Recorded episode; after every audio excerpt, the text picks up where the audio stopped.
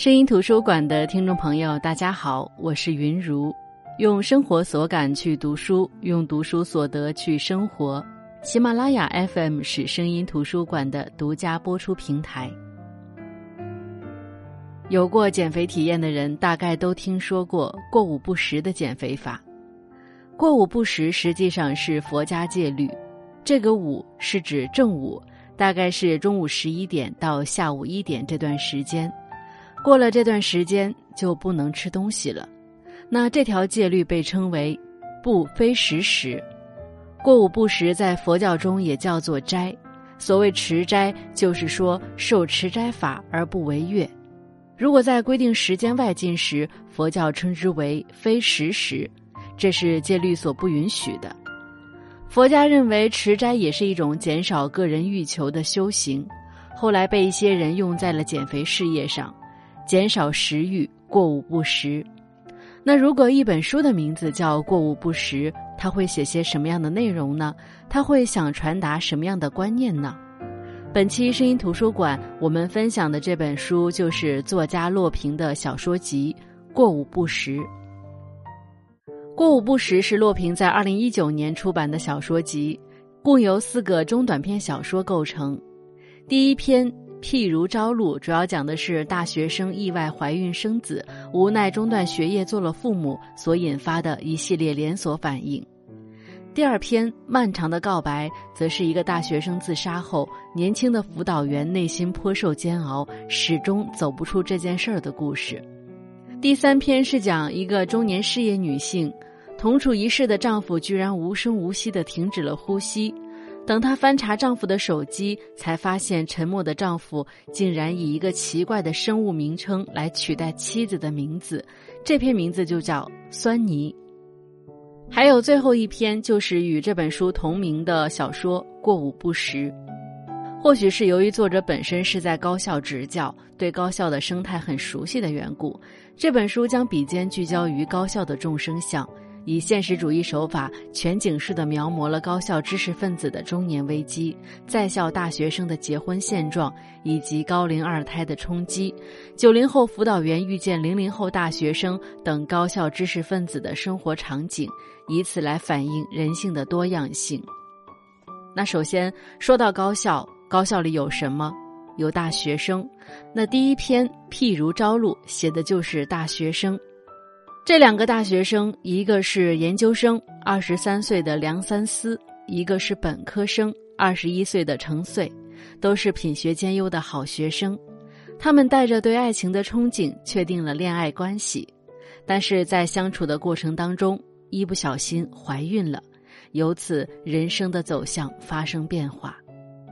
我们都说，正确的年纪做正确的事情，人生才不容易失控。当代大学生都是接受过性教育的一代，谈恋爱发生性关系，按理来说是一件相对平常的事情，带来后果的几率也不大。即便有后果，大多数年轻人的心态也相对统一。正是读书的时候，肯定不能要，没有第二个考虑。只是到底是个怎样不能要法，家长没教过，学校也没教过。程穗和梁三思遇到了这个情况，首先选择的是悄悄的去私立小医院，没有结婚，孩子不要是吧？要先检查有没有性病，你可以顺道了解一下修复术，技术一流。这几个问题问下来，程穗的自尊当场被那个眼露金光的女医生击碎，她几乎是落荒而逃。程穗对堕胎的抵触，并不是他想要这个孩子。他很清楚的知道什么是正确的选择，只是他无法再面对医生，那样无异于再次将自己的尊严交给大夫蹂躏。面对程穗的惧怕，梁三思惭愧，他突然想到了一种解决怀孕问题的方法，那就是结婚。只要有结婚证，到时候去医院拿掉孩子，就不会被戴着有色眼镜观察，程穗便不会觉得难堪。于是他真诚而坚定地向程穗求婚，他的求婚不是玫瑰香槟，不是钻戒豪宅，而是摆事实、讲道理。所有的动因旨在说服程穗到正规的公立妇产科医院进行规范的流产手术，确保人身安全。经过一系列的思想斗争，程穗也同意结婚。两人领完证，直接去了三甲医院。梁三思已经计划好了，上午领证，下午做手术。学校附近的日租房租了五天，刚好学校在搞运动会，再加上周末两天，五天。程穗刚好可以术后调理一下身体。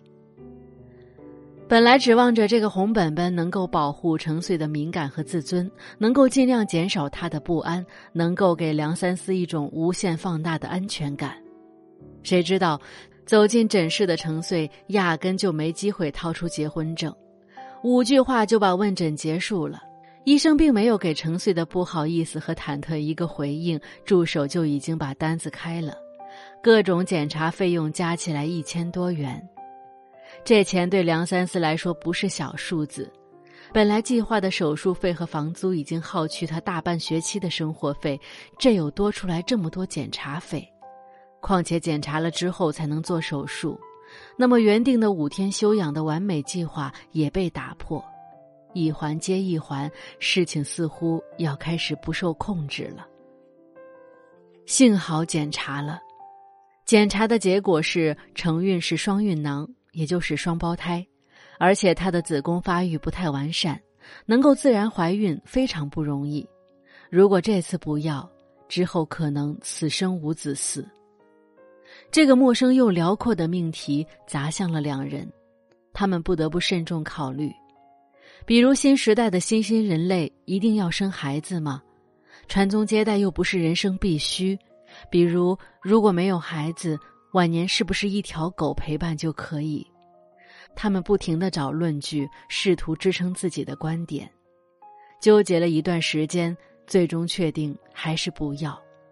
可是这时，医生告诉他们，已经过了十二周，终止妊娠的方式和正常分娩已经没有什么差别。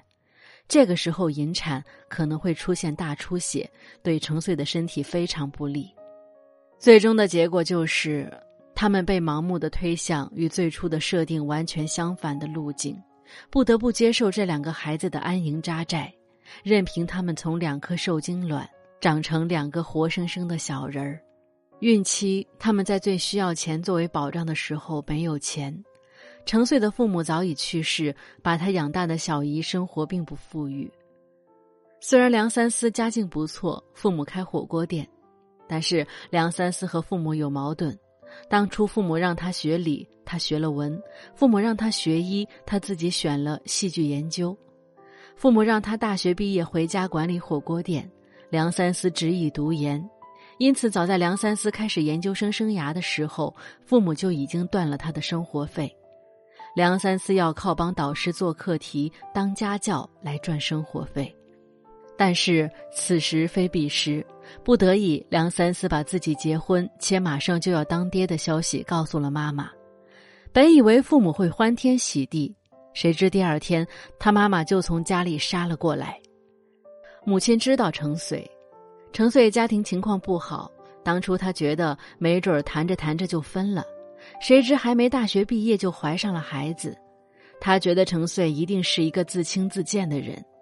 于是摆出条件：如果梁三思愿意回家子承父业，那么一切都好说；如果不愿意，那就自生自灭。梁三思自是不肯。虽然梁三思没把父母的态度告诉程穗，但程穗从没有任何改善痕迹的经济状况当中也看出，梁三思肯定和家里谈崩了。但是此时他已经没有力气去质问什么。强烈的妊娠反应入侵了他的生活，昏天暗地的吐，没有任何胃口。这些反应让程穗迅速的消瘦。起初室友还以为是胃病，后来情况越发严重，两人不得不袒露已经结婚怀孕的事实。于是这件事儿就成了校园论坛里的大新闻。梁三思还好。本身是个研究生，这个阶段结婚生子也不是没有。同时，他又是男生，这事儿对他的影响不如对程穗的影响大。老师们找程穗谈话，建议他休学养胎，一方面怕他出意外，一方面，怀孕、生孩子、哺乳这一系列过程在学生群体中的影响不好。但程穗想到自己寒窗苦读才考上大学，这样退学或休学，心有不甘，于是坚决表态，绝对不影响他人，不影响学业。一下子，程穗变成了校园中的异类，喜欢当人群中小透明的他，突然成了焦点，走哪都是议论，仿佛他是来自另一个星际的怪物。随着月份增大，住在宿舍很不方便，梁三思就在外租房，这样也方便照顾。房东是学校文学院的一位老师，一个孤僻的老太太，一辈子没结婚。她希望家里热闹些，便把多出来的一间房出租给学生。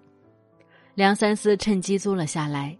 那时候是程穗反应最激烈的时期。梁三思一直变着花样做饭，照顾程穗的饮食。日子一长，他也习惯了这样的生活：白天尽可能多的兼职，然后回家做饭。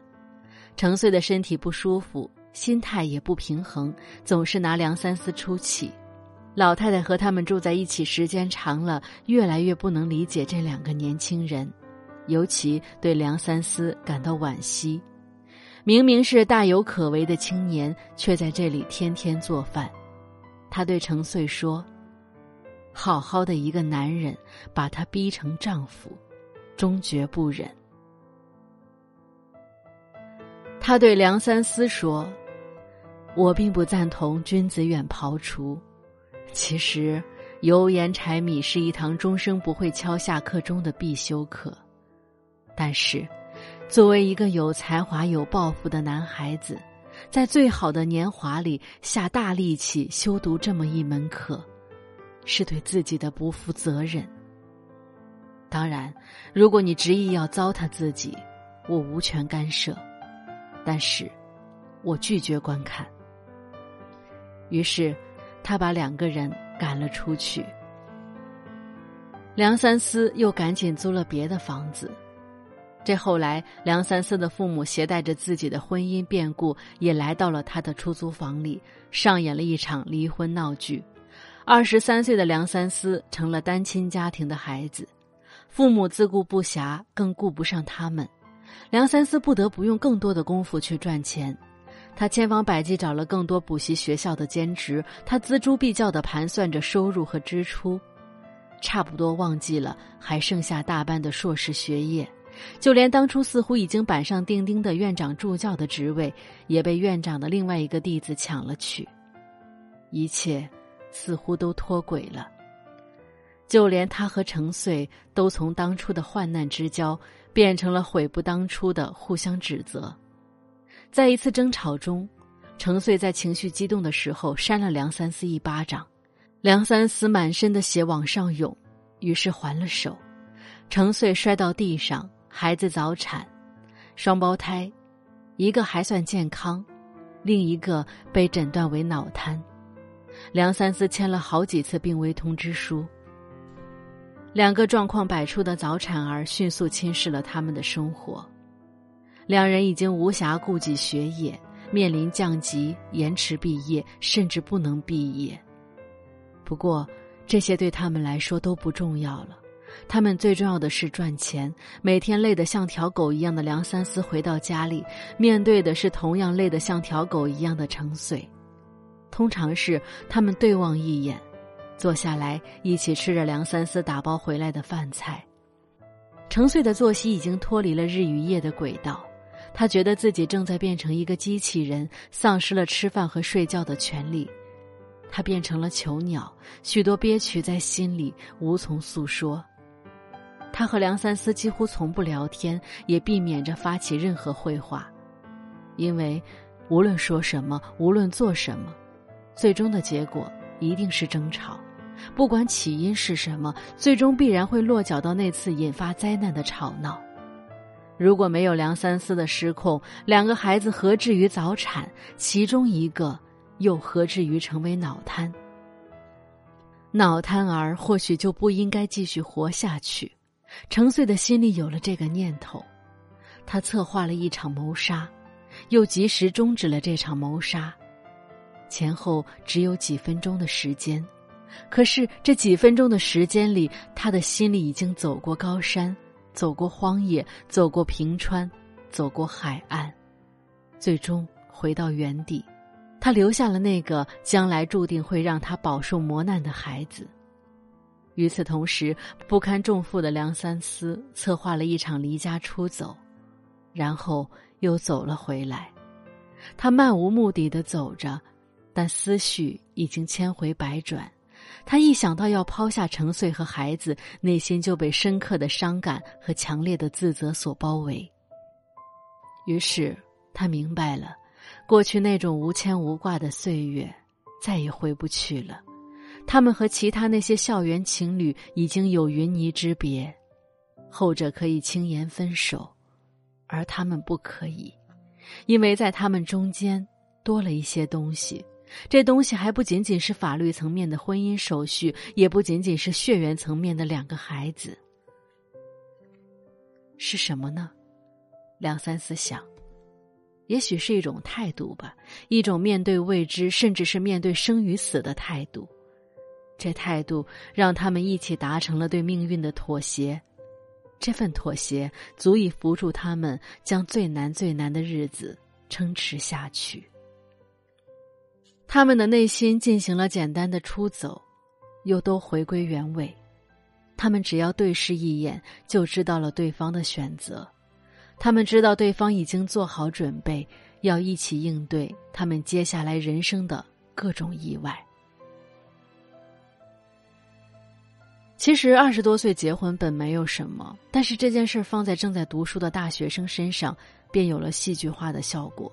首先，由于经济没有独立、没有赚钱的能力，他们再成熟，也基本还是孩子，心智不成熟。而怀孕生子这件事儿，就像催化剂一样，加速着他们的成长。其次，因为学生这个身份，可以看出高校在处理这类少数事件当中，经验匮乏到失智的地步。其实，在这篇故事当中，作者借由文学院那个老师之口，指出了婚姻生活其实就是一地鸡毛，是现实的枷锁。那个老师用他一生的体会，想要让这两个年轻人就此止步，不要被生活的泥潭拖累。但两个人并没有因此退缩。虽然这一路上，两个人由一场意外，被动的、无奈的、无法选择的，被绑上了枷锁。但是经历过真正的捶打和内心的煎熬，经历过生死的抉择之后，他们放弃了风华正茂的年纪，那些虚妄的幻想，心甘情愿的戴上了生活的枷锁。